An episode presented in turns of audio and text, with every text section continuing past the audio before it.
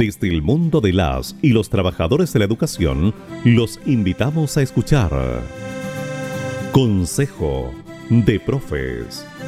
Un espacio de conversación independiente y libre, actualidad, enseñanza, entrevistas y mucho más. Consejo de Profes. Ya comienza. Bienvenidos.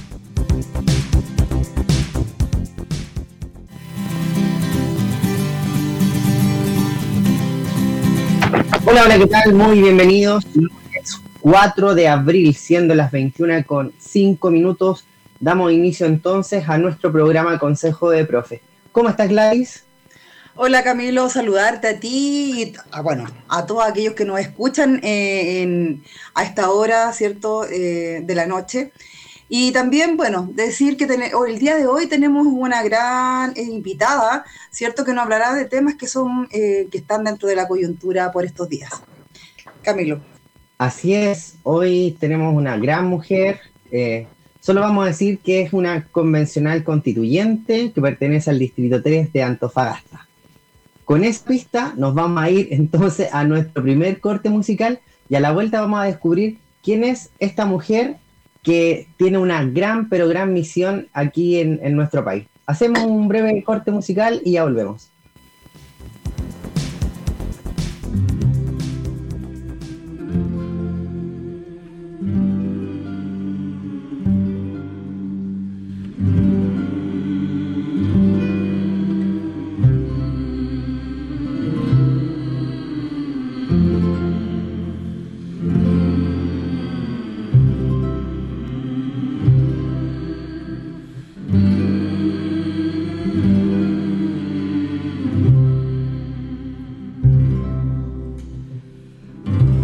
A nacer conmigo, hermano. Dame la mano desde la profunda zona de tu dolor diseminado. No volverás del fondo de las rocas. No volverás del tiempo subterráneo. No volverá tu voz endurecida. No volverán tus ojos taladrados.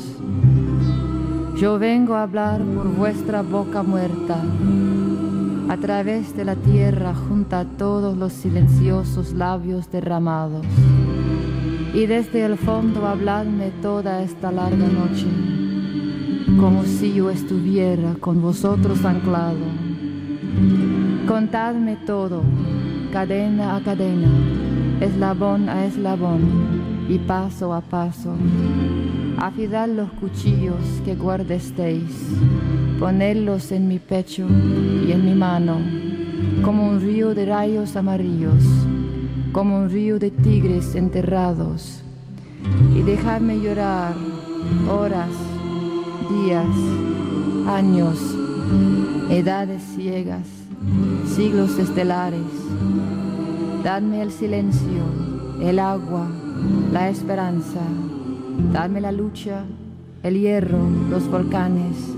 Apegadme los cuerpos como imanes, acudid a mis venas y a mi boca, hablar por mis palabras y mi sangre.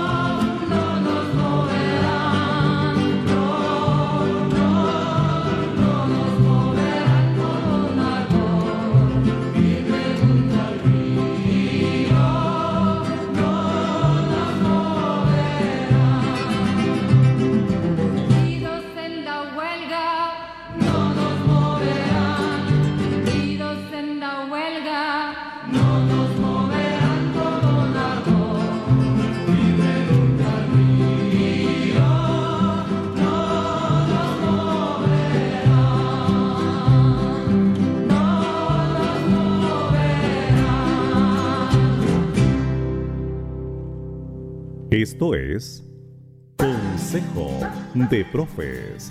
Siga con nosotros.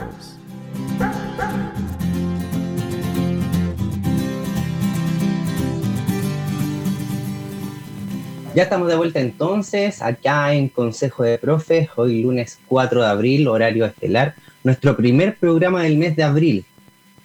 Y para entrar ya en materia precisamente, y tal como lo anunciamos, lo anunciábamos antes de ir a nuestra pausa comercial, a nuestra pausa musical, bien digo, eh, hoy nos acompaña una compañera que está inserta en la Convención Constitucional, ¿ya? La cual se ha convertido sin duda alguna en un hecho eh, de la política que tiene un gran significado.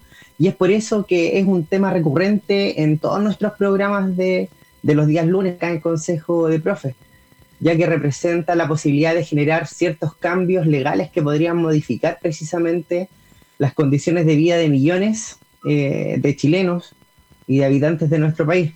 Pues eh, es importante destacar que la Constitución es la que define los lineamientos generales que van a, a regir el aparataje jurídico en el país en que estamos, estableciendo reglas fundamentales, pero más importante aún, para poder asegurar y salvaguardar los derechos fundamentales de toda la población. Tan largamente eh, obviado precisamente por el bloque en el poder. Sin embargo, eh, la convención está pasando por días agosto, pues ya estamos presenciando la votación de las normas que irán en la propuesta que eh, se va a plebiscitar precisamente en un tiempo más para ser ratificada o rechazada. Estos días hemos visto como varias de las propuestas y esperanzas que se han ido incubando en los, en los pueblos de Chile están siendo rechazadas o modificadas para la conveniencia del mismo bloque del poder que algún día querían reemplazar. Estamos asistiendo al clásico juego del el gato pardismo en política, pues la consigna pareciera ser que todo cambie para que nada cambie, dejando las bases del modelo que queremos cambiar intacto. O sea, se proponen muchas cosas, pero se están haciendo todas las modificaciones para que el sistema continúe tal como está. Desde nuestra mirada, y es por eso que queremos hoy abordar con nuestra invitada y precisamente una gran compañera y, muy importante en este proceso. Eh, ella es profesora de Historia y Geografía convencional elegida desde los movimientos sociales, es una activista feminista y defensora de la tierra y de sus pueblos. Y precisamente la persona que nos acompaña o la compañera que nos acompaña es Dayana González. Como bien decía yo antes de ir a nuestro corte musical, es convencional constituyente del Distrito 3 de Antofagasta y con ella vamos a abordar estos temas que sin duda alguna son muy relevantes para toda la sociedad. ¿Cómo estás, Dayana? Bienvenida, buenas noches. Hola, muy buenas noches. Saludar a todos, a todas quienes están ahí escuchándonos. Eh, agradecer también el espacio, la invitación a hablar de educación. Creo que estamos en días cruciales para saber qué va a pasar con todo esto. Así que agradecemos las voluntades, el compromiso social y político de quienes están eh, difundiendo, informando y educando. Eh, siempre son espacios de educación, uno aprende siempre eh, sobre esto. Así que muchas gracias por la invitación. Eh, bueno, agradecerte a ti también eh, el aceptar, el venir y hablarnos un poco sobre la Comisión de los Derechos Fundamentales en, en la encargada, ¿cierto? De, bueno, tenemos que empezar por eh, hablar, ¿cierto? Y queremos conocer con respecto a este tema, que es la Comisión de los Derechos Fundamentales y también la encargada de asegurar la y escriturar, ¿cierto?, los derechos eh, que serán eh, consagrados en la Constitución. cuestión que no es baladí, no es de menor importancia, pues la medida que, en medida que los derechos se encuentren por escrito, ¿cierto? También es una responsabilidad y una obligación del Estado de hacerlos cumplir y garantizarlos, pero también a los pueblos es eh, importante que ellos tengan eh, ese derecho y exigir, ¿cierto? Salvaguardar con ello la posibilidad de un desarrollo social político para eh, la población. Darte una gran bienvenida y, bueno, preguntarte, ¿cierto? Como profesora y en la lógica y para poder explicar también y que entiendan nuestros oyentes en qué va la discusión de esta comisión como bien lo comentaba eh, Camilo en, la introducción, eh, los acuerdos a los que se están eh, llegando están a la altura de las expectativas de estos movimientos sociales. Dayana. Sí, ahí voy. Qué buena pregunta. Primero, comentarles a todas, a todos que la Comisión de Derechos Fundamentales, que es quien ve esta, este tema tan importante, acaba de eh, votar de forma general y como base las propuestas que van a ser trabajadas eh, de aquí a mañana a las 23.59 de la noche. Tenemos para presentar indicaciones. Comentarles también que se presentaron más de 58 iniciativas entre indígenas, populares y constituyentes eh, lo que nos dio un largo eh, tiempo, tiempo para poder presentar esas propuestas y luego vino la votación, eh, nos permite hoy tener de base dos iniciativas, una que es la iniciativa popular de norma, que alcanzó más de 20.000 patrocinios y después perdí la cuenta, no sabría cuánto fue la cifra exacta, eh, que es la 15.4, eh, presentada principalmente por diferentes organizaciones sociales, entre ellas el Colegio de Profesores, eh, la Redofem y otras organizaciones. Y por otro lado, quedó, ganó pasar como norma base también la iniciativa constituyente, que nosotros la conocemos como la número 662, pero que en lo práctico está presentada por el colectivo socialista, por el Frente Amplio y por independientes no neutrales. Eh, y eh, lo que viene ahora, o sea, de aquí mañana a las 23.59, tenemos para indicar, refundir estas dos propuestas y que quede idealmente un texto que consagre o que contenga estos dos elementos. Eh, eso como, como base. Yo creo que hay dos elementos principales, o sea, todas estas propuestas hablan sobre el derecho a la educación, que es cómo lo vamos a considerar, luego el propósito de la educación, es decir, para qué vamos a educar, cuál es el objetivo. Eh, también tenemos eh, el financiamiento, que yo creo que ese es el nudo más crítico que hay en este momento. Em, eh, los niveles de escolaridad y educación ahí eh, son elementos, algunas características de cómo sería la educación pública eh, y qué pasa con la educación no formal, es decir, con las escuelas populares, qué, relevancia se le va a dar y lo demás. Y otro aspecto son las comunidades educativas, es decir, que yo creo que este se centra principalmente en democratizar las comunidades educativas. yo soy profesor profesora, eh, ejercí mi, mis funciones de profe hasta el 4 de julio del año pasado, es decir, el mismo día que tenía que asumir acá, eh, dejé congeladas mis labores en la escuelita 10 donde yo vengo. Y, y, siempre fue un tema principal el tema de democratizar los espacios y cómo participan los apoderados o les apoderades, eh, profesoras, profesores, asistentes de la educación y lo demás y eh, la libertad de enseñanza, que es otro elemento fundamental, eh, trabajadores y el tema de trabajadoras y trabajadores de la educación, es decir, las propuestas, que es la iniciativa popular de norma y la propuesta constituyente, incluye estos dos elementos, o sea, eh, incluye todos estos elementos y yo creo que en financiamiento y en libertad de enseñanza, no tienen una misma, no tienen una misma línea, son distintas. O sea, una propone unos elementos y la otra propone otra forma de financiar. Entonces ahí nosotros vemos con harta preocupación eh, el nudo crítico que tenemos, puesto que la iniciativa que se presenta por eh,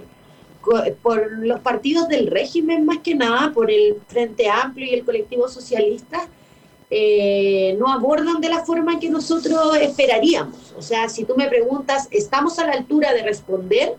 Yo como eh, estudiante en el 2006, como estudiante en el 2011 y como profesora eh, de la última movilización que hubo de profesores en el 2019, siento que no estamos a la altura, que nos falta en verdad porque nos estamos olvidando que este proceso no nace el 18 de octubre, nace en el 2006 con los estudiantes en la calle. O sea, eh, en ambas oportunidades o desde el 2006 en adelante, la educación ha sido la punta de lanza para decir este modelo está mal.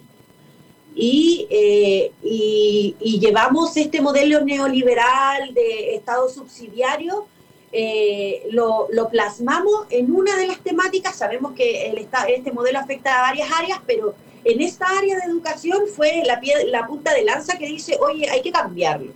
Entonces yo ahora veo que en el propósito de la educación, en el derecho a la educación, en el compartir de que este tiene que ser un Estado garante de derechos que nos responda a, a aquello, estamos bien. Pero cuando hablamos del financiamiento, y yo creo que eso es muy importante porque como que no hemos asumido que el modelo que tuvimos hasta ahora en educación fracasó. No sé cuál es el fin de defenderlo, porque sabemos que no funcionó. Entonces, y que por ende, por eso tenemos un nivel de matrícula en colegios particulares subvencionados de un 60%, eh, y que hoy son nuestras grandes eh, disyuntivas. O sea, el, el punto de quiebre está en si financian o no se financian los particulares subvencionados y los particulares. ¿Qué va a pasar con la igualdad de trato para lo, entre lo público y lo particular subvencionado? ¿O qué, o qué va a pasar con este sistema de voucher? Eh, ¿Vamos a avanzar a un financiamiento basal en educación? Porque si no, no vamos a resolver los problemas de educación. O sea, nosotros, eh, eh, entre varios constituyentes y un poco entre las organizaciones que nosotros trajimos acá a la voz, eh, ese es el tema. Yo como convencional junto a Francisco Camaño y otras compañeras, compañeros que nos apoyaron, también logramos ingresar una iniciativa que ahora no está en la discusión de, de base, que es una que organiza la Asamblea y el Cabildo por Educación, la educación que queremos para Chile, en donde trabaja, eh, participa el SUTE, y ellos ponen elementos muy importantes dentro de su propuesta y entre ellos está, eh, bueno, el rol principal del Estado, pero también está eh, la propuesta de no financiar particulares subvencionados y que eh, todo ese, ese presupuesto, el financiamiento venga a fortalecer la educación pública, porque si, si nosotros, en mi lógica, si, no, si nosotros no cambiamos ese, no avanzamos hacia otro paradigma, nos vamos a quedar eh, bastante complejo. Eh, no vamos a, o sea, no vamos a lograr que en 10 años más la gente diga, hoy la educación cambió, o en verdad vamos a confiar en la educación pública, porque va a haber de nuevo dinero filtrado a colegios que se van a enriquecer, porque a qué le vamos a hablar, o sea, no nos engañemos. Eh, si queremos una educación sin fines de lucro, eso no va a funcionar y se van a seguir fortaleciendo los particulares subvencionados en desmedro de la educación pública.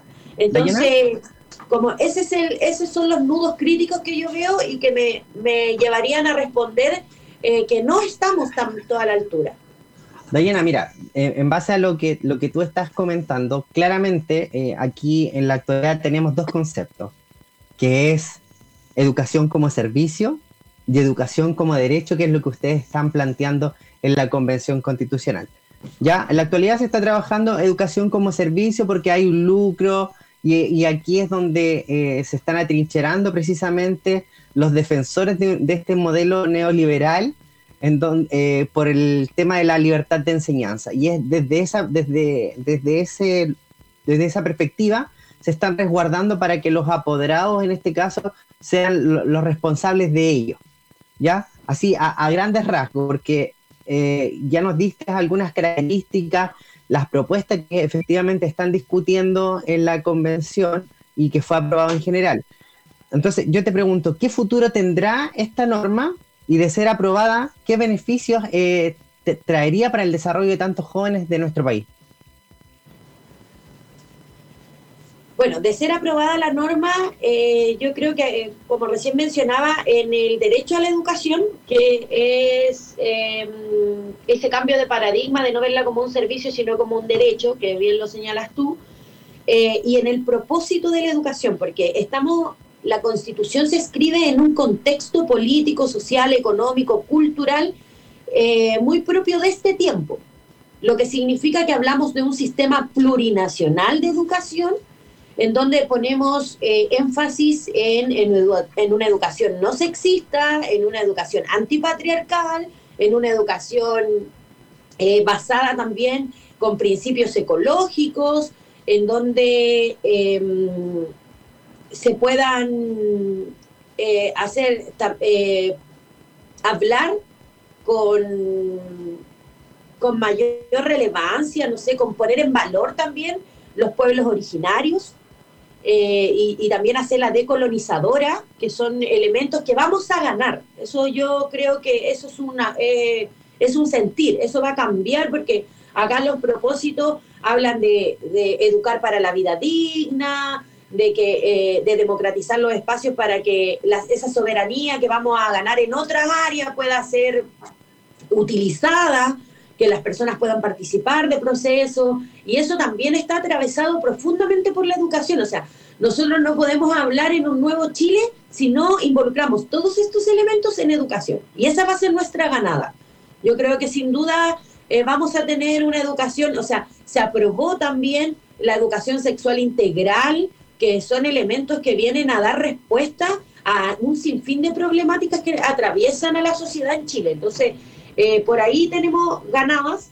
Eh, otro, otros elementos es también revalorar el rol docente y de los trabajadores y trabajadoras en general de la educación eh, y de fortalecer las comunidades educativas.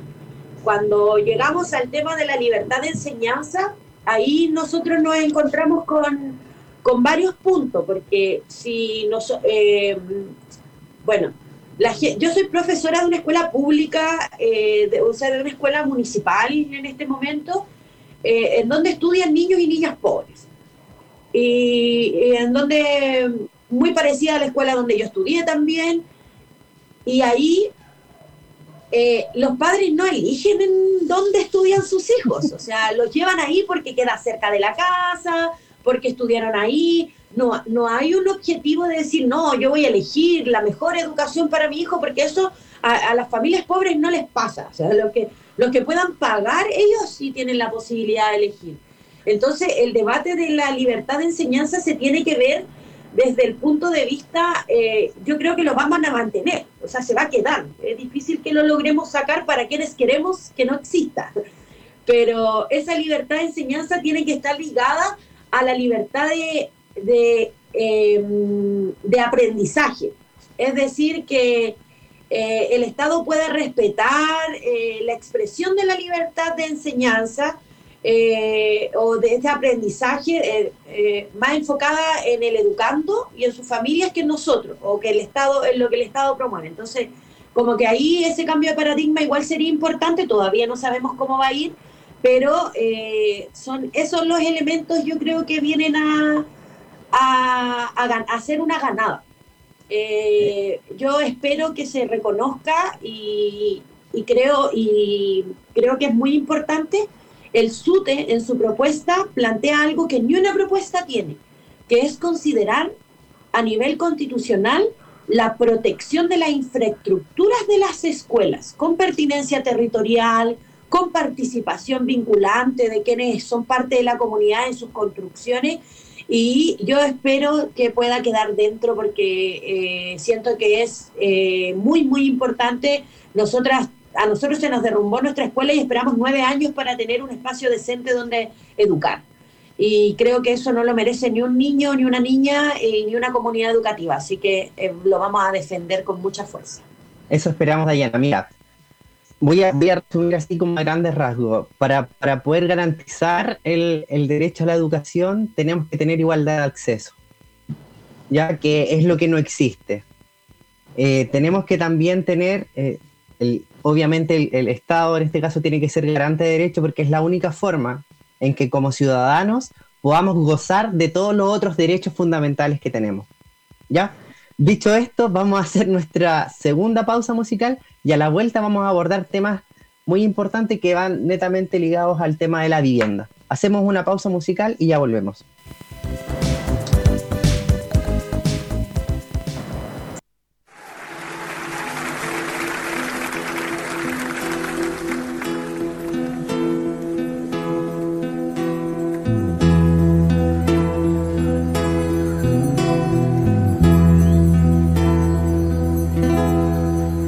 Del mar los vieron llegar.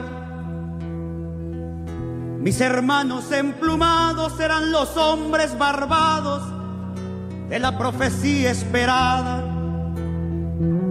Se oyó la voz del monarca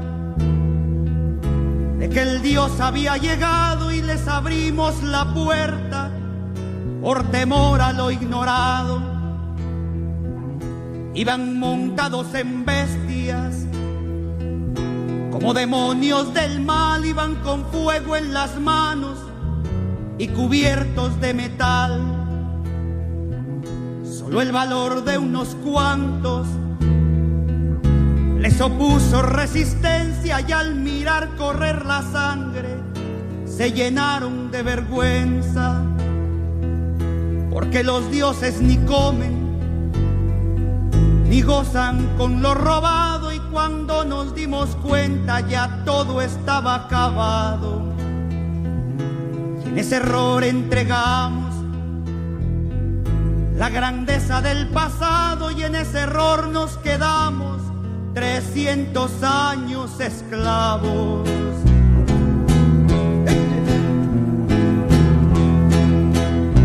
Se nos quedó el maleficio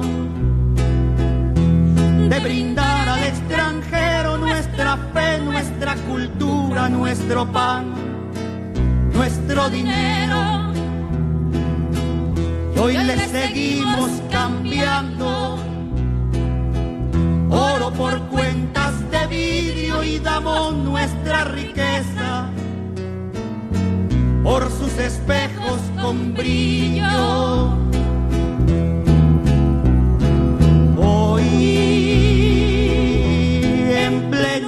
Siglo XX. Nos siguen llegando rubios y les abrimos la casa y los llamamos amigos. Pero si llega cansado, un indio de andar la sierra lo humillamos y lo vemos como extraño por su tierra.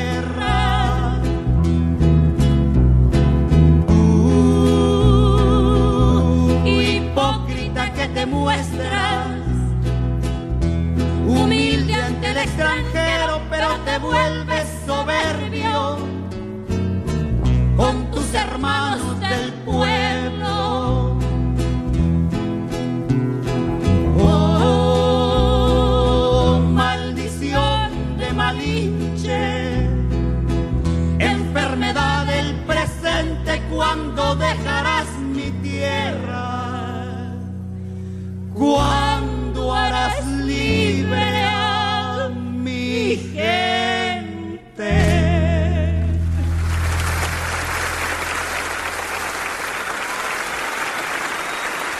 Esto es Consejo de Profes.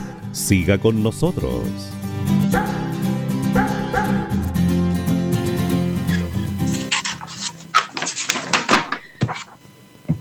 Ya estamos de vuelta entonces.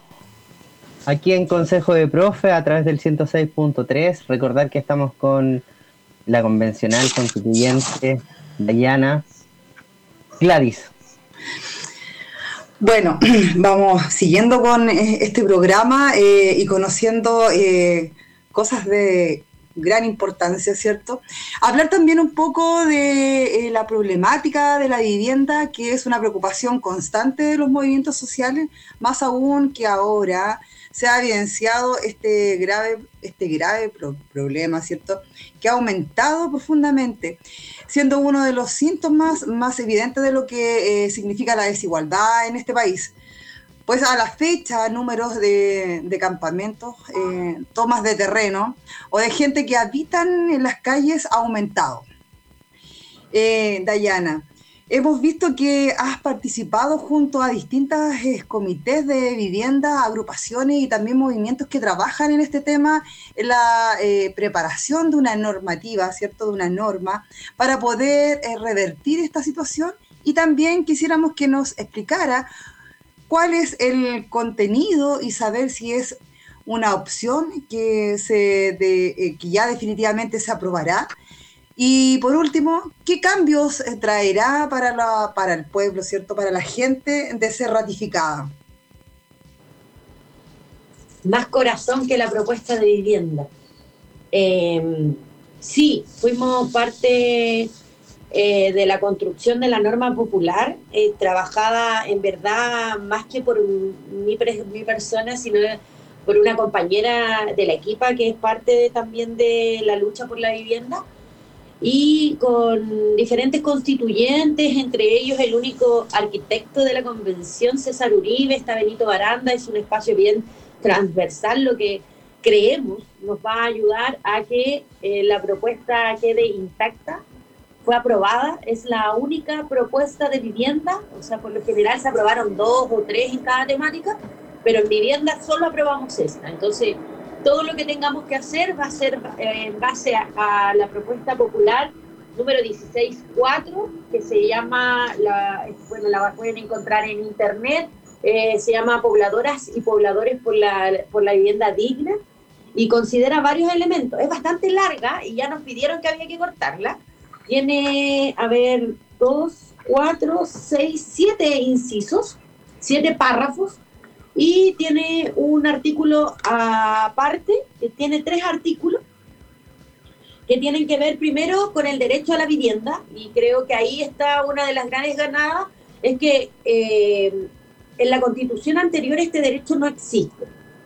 Eh, no aparece el derecho a la vivienda, o sea, ya que en este queda instaurado eh, el derecho a la vivienda digna y adecuada, que es el concepto que se ocupa, eh, que permita el desarrollo de la vida personal, familiar y comunitaria, eh, va a ser una como el primer párrafo de esta iniciativa que nos parece tremendo.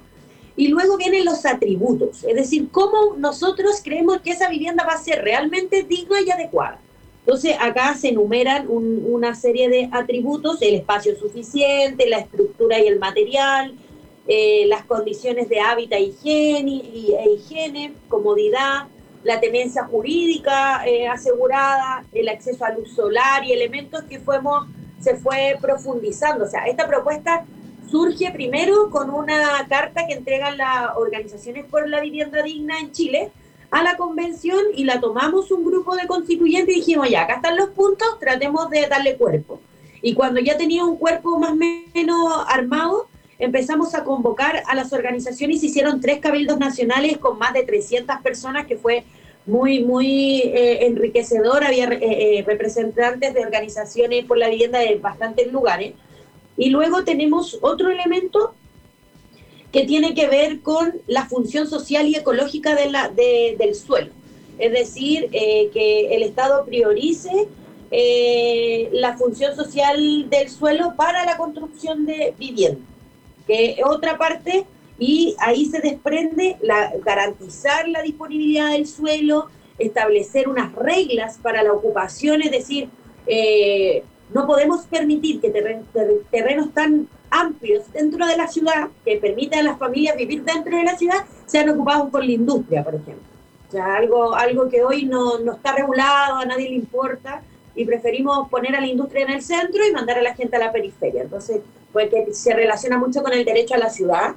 También está eh, la perspectiva de género, la pertinencia cultural, o sea, como que la función social y ecológica tiene eso, esos principios, que La, garantizar la disponibilidad del suelo, establecer la ocupación, una distribución justa eh, y equitativa del territorio, la participación local, la igualdad urbana, etcétera. Y eh, estamos igual defendiendo la posibilidad de un banco de suelo. Primero que se permita la expropiación eh, con, lo, con, lo, con, con, un pago justo y con todo lo que eso, eso es tema de otra norma, pero que incluya y permita expropiar para poder construir y generar un banco de suelo a nivel nacional eh, considerando también, por ejemplo, que la Armada tiene harto territorio que podríamos ocupar perfectamente para el uso de la vivienda. Y eh, también eh, esta norma propone establecer un mecanismo o mandatar al Estado para que genere un mecanismo que impida la especulación del suelo y la vivienda.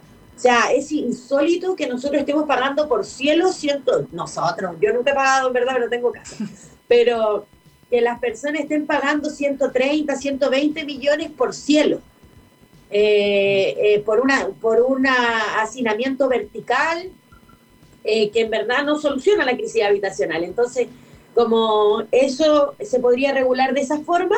Y por último, el último inciso hace alcance a la producción social del hábitat, es decir, cómo las comunidades, las personas participamos de los proyectos habitacionales. O sea, eh, solo como ejemplo, yo vengo del norte y en Antofagasta, en la ciudad de Antofagasta hay un, hay un campamento que se llama eh, Campamento de los Arenales Rompiendo Barreras y ellos eh, son más de 200 casas, más yo creo deben llevar más de 500 en verdad ya a esta altura, y ellos tienen un proyecto habitacional para quedarse ahí y lo construyeron con profesionales que fueron voluntarios, tienen un una propuesta para no eh, desalojarlos y fragmentar la, la, comunidad, sino que puedan eh, eh, acomodarse ahí mismo en ese mismo espacio con una distribución bastante generosa del territorio.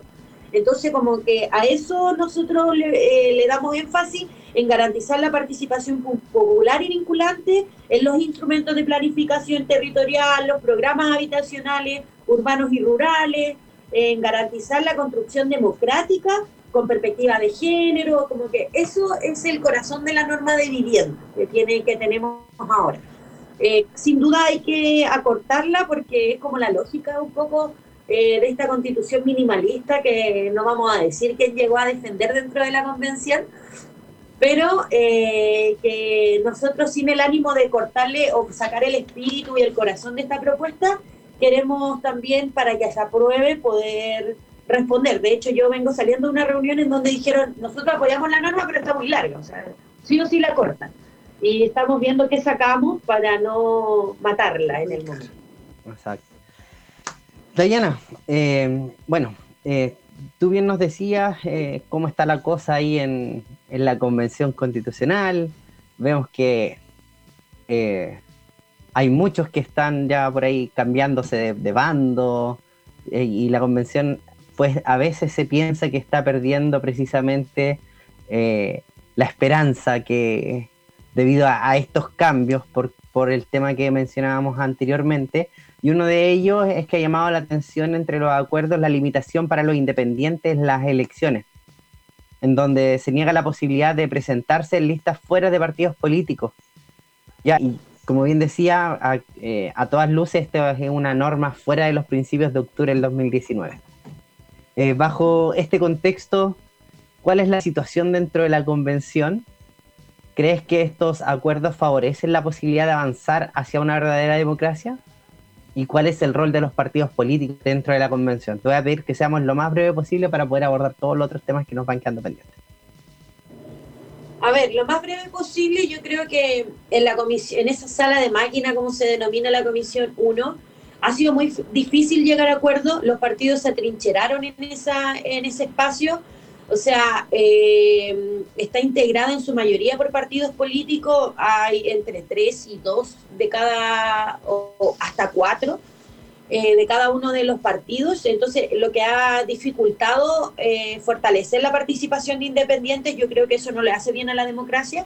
Si queremos educar para, para la democracia, eh, tenemos que entender que los partidos políticos no están legitimados, por eso nosotros pudimos entrar y por ese, por ende, por eso este espacio, este órgano político es histórico y hemos podido avanzar. Imagínense que nos ha costado bastante, pero hemos logrado cosas. Entonces, sin nosotros, eh, yo digo relevando, hemos cometido muchos errores porque nadie nos preparó para este momento. Sin duda, eh, creo que falta, y eso es una responsabilidad también de, lo que vamos a construir en educación, de que la gente se pueda empoderar de estos espacios. O sea, yo no estoy peleando la paridad en, todos los órganos para que entren las mujeres de élite a hacer política, sino para que entren las mujeres del pueblo pobre. Yo conozco pobladoras, eh, activistas, eh, dirigentes que son tremendas y, no tienen más, más que, no, no, sé si, ni siquiera sé si todas tienen escolarización completa y todos esos, esos detalles que en verdad limitan la democracia. Entonces, creo que esto es hacerle un daño a las organizaciones sociales que buscan también eh, distanciadas de los partidos políticos a los cuales no tienen legitimidad eh, poder participar en la toma de, decisiones. Entonces, yo lamento mucho de que no haya acuerdo en esta, en esta parte. Creo que eso se va a caer en el Pleno nuevamente. Eh, se va a devolver porque no hay respuesta. Eh, solo independientes no neutrales, que son de los independientes que entramos, está a favor de que no existan las listas de independientes. Algo muy raro, pero eh, los demás estamos dispuestos ahí a, dar la discusión y, intentar por todos los medios de que pueda quedar eh, regulada la participación de nosotros en la en, en cualquier espacio de poder, en verdad. Eh, Dayana, eh, bueno, en marzo de este año ha comenzado un nuevo gobierno en este país, dirigido por el presidente actual, que Gabriel Boric. ¿Quién ha establecido este, entre otras cosas, cierto, que su gobierno será de transición por tener, eh, eh, tener cierto, en aprobar, por tener que aprobar esta nueva constitución y también darle cierto todas las facilidades eh, a esta convención para que pueda operar a diferencia de lo que fue el gobierno anterior. Sin embargo, en los primeros días ya eh, de gobierno se ha visto eh, una clara em, continuidad de lo que es la materia de del gobierno anterior. Por ejemplo, la represión en la Plaza Dignidad, o la opinión del ministro de Educación, por ejemplo, eh, en relación a los servicios locales de educación. Me gustaría preguntarte, eh, como ciudadana y, participante de este movimiento social, eh, ¿cuál es la perspectiva que tienes con este gobierno? ¿Generará las condiciones para que pueda realizarse cambios en nuestro país? y las opiniones eh, de Boris fortalecen o debilitan en las posibilidades dentro de lo que es la convención? Wow. Eh, creo que sin duda este gobierno es mejor que el que tuvimos criminal, asesino, impune, eh, que se va en total impunidad y yo esperaría que que Gabriel Boric esté a la altura de lo que los pueblos exigimos en algún momento. Eh, a mí me, yo lamento mucho que aún menos de, a menos de 10 eh, días, faltando 10 días recién para cumplir un mes de trabajo, no haya dado respuesta y que hayan salido declaraciones eh, avalando y respaldando el actuar de carabineros, que me parece que es una policía que está obsoleta, que no está respondiendo que, que con los estudiantes, o sea, que salieron hace muy poquito, fueron eh, muy abusivos nuevamente y, se genera todo lo que pasó sin ni una declaración del ministerio, ni de educación, ni, ni del ministro de educación, ni siquiera de Isquia, que en este caso tiene el tema interior, ni del presidente, ni que el presidente se manifestara porque murió alguien del fútbol, que me parece bien, pero creo que hay eh, pronunciamientos que son necesarios a los cuales yo no lo he visto. Eh, espero que, eh, que su gobierno recapacite frente a eso más no, más creo que salió por, no sé, creo que el Frente Amplio igual está en el poder o, que llegan ahí por la amenaza tan violenta que teníamos con Cas. O sea, no sé si es el presidente de todos. Es eh, eh, un poco lo, lo, deja en su lugar eh, el miedo. yo creo que dentro de, del espacio constituyente yo veo igual el comportamiento del FA y he visto sus propuestas, entonces a mí me cuesta creer que este va a ser el gobierno del pueblo y creo que lo que sí veo como en valor es que va a ser más fácil el trabajo para nosotros en cuanto a gestión, que para el año pasado con Piñera fue muy duro, o sea, imagínense que ni siquiera yo creo que la población está muy desinformada del proceso constituyente, por eso se agradecen estos espacios. Y eso es con una intencionalidad, o sea, no haber permitido una difusión eh, real eh, durante el periodo 2021, que fue donde trabajamos la mitad del tiempo, eh, haber obstaculizado el trabajo de asesores y todo lo demás, eso ya yo espero que no ocurra con este nuevo gobierno. Sin embargo, en lo sustancial, o sea, no yo vengo de una, de una organización que también es ecológica, entonces veo que ponen eh, eh, a cargo de Codel, a cargo de Codelco, que es la industria que nos está matando, el extractivismo en el norte, a un personaje que no responde a este Chile verde. O sea, este, este gobierno se levanta con esa propuesta de un Chile verde y, no lo veo reflejado en ciertos elementos. Entonces a mí me cuesta, eh, soy más desconfiada en verdad de la gestión que se pueda realizar sin embargo, eh, siempre está la esperanza de que a través del diálogo se pueda lograr eh, mayores ganadas para nosotros. Mira, Diana, yo tengo la misma, la misma perspectiva tuya. O sea, creo que eh, en estas elecciones fue el temor al fascismo que, que las propias propuestas de Gabriel Boric. Pero bueno, esperamos que sea lo mejor, como decíamos en, programas anteriores, que, que, prime la esperanza precisamente frente a esto. Nos van quedando solamente ocho minutos de programa. Em, yo todavía te escucho, todavía te veo, así que no, no hay problema recordar a, nuestros auditores que estamos en vía streaming.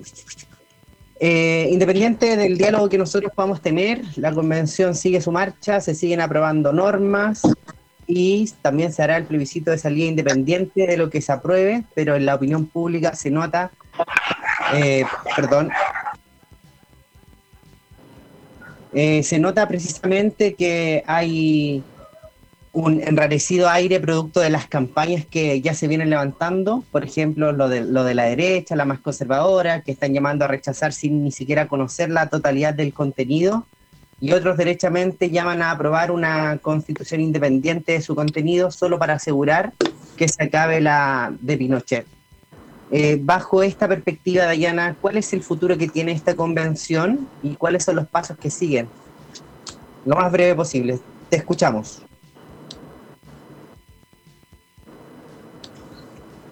Creo que Dayana está con problemas de audio. Eh, sí, mira, escuché muy cortado. ¿Ya? Pero no te eh, preocupes, no te preocupes.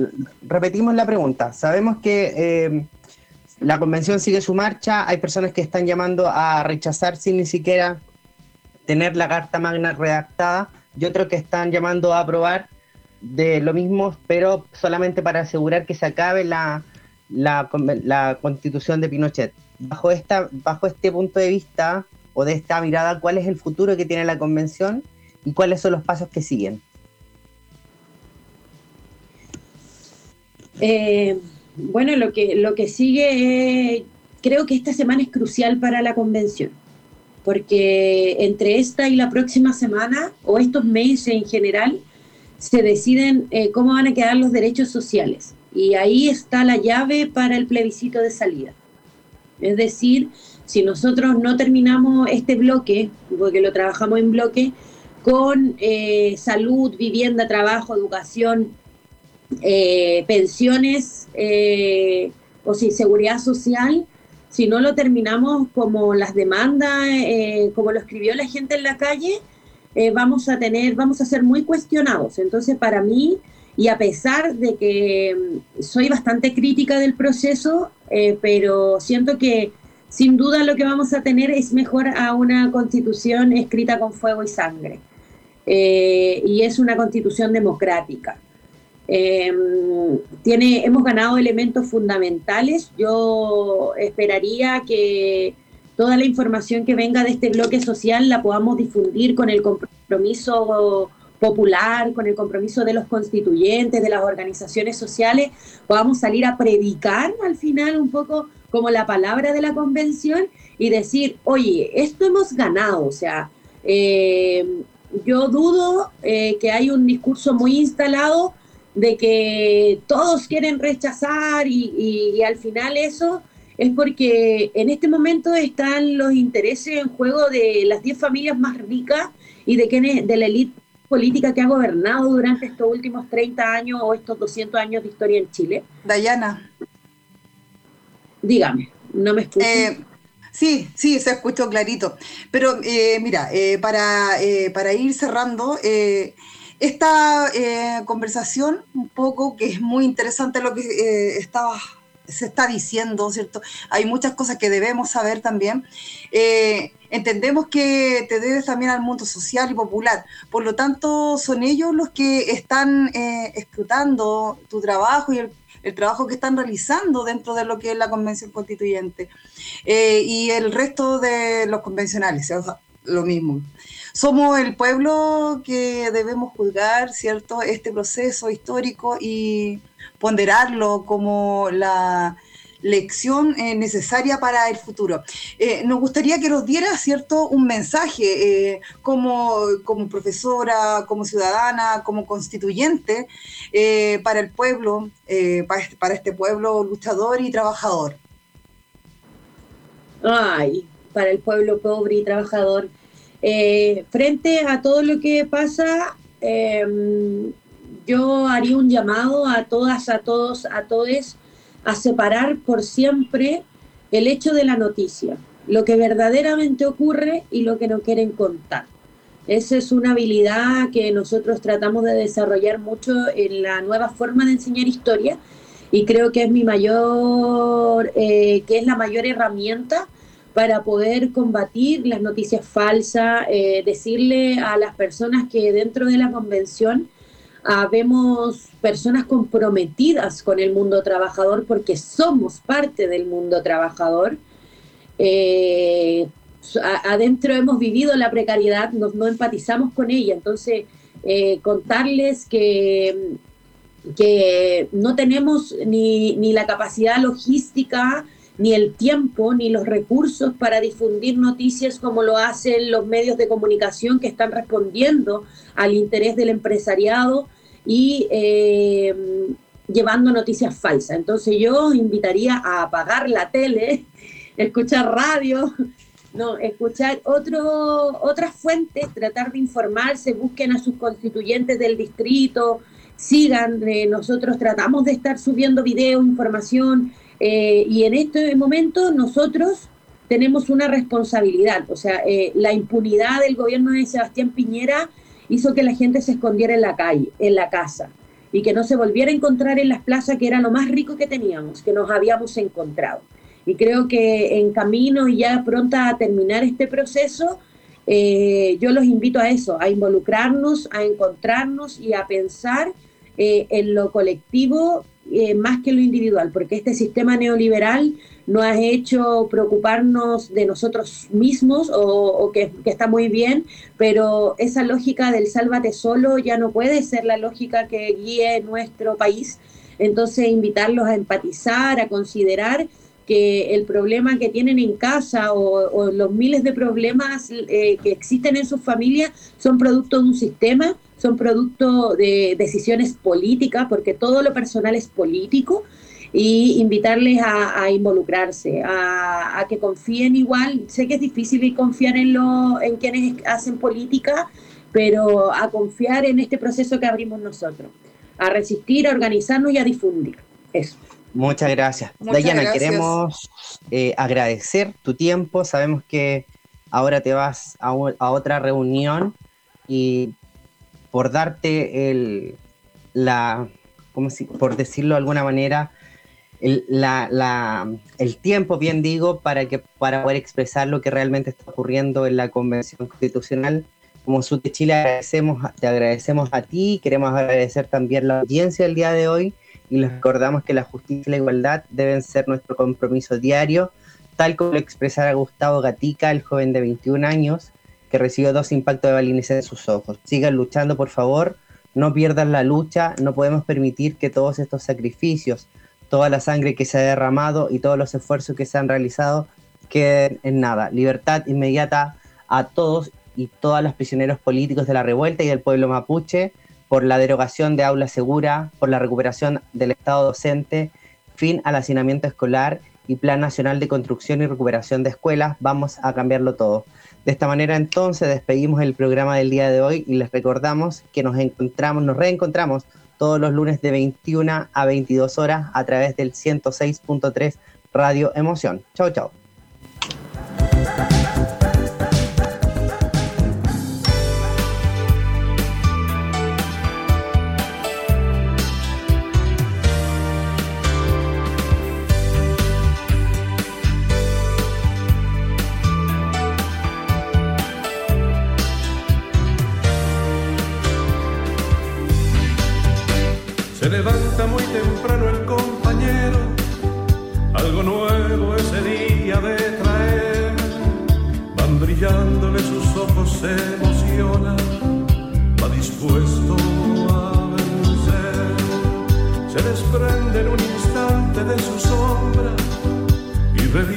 cada paso en esta historia, fortalece su misión en la enseñanza de Rodríguez Recabarren y Miguel.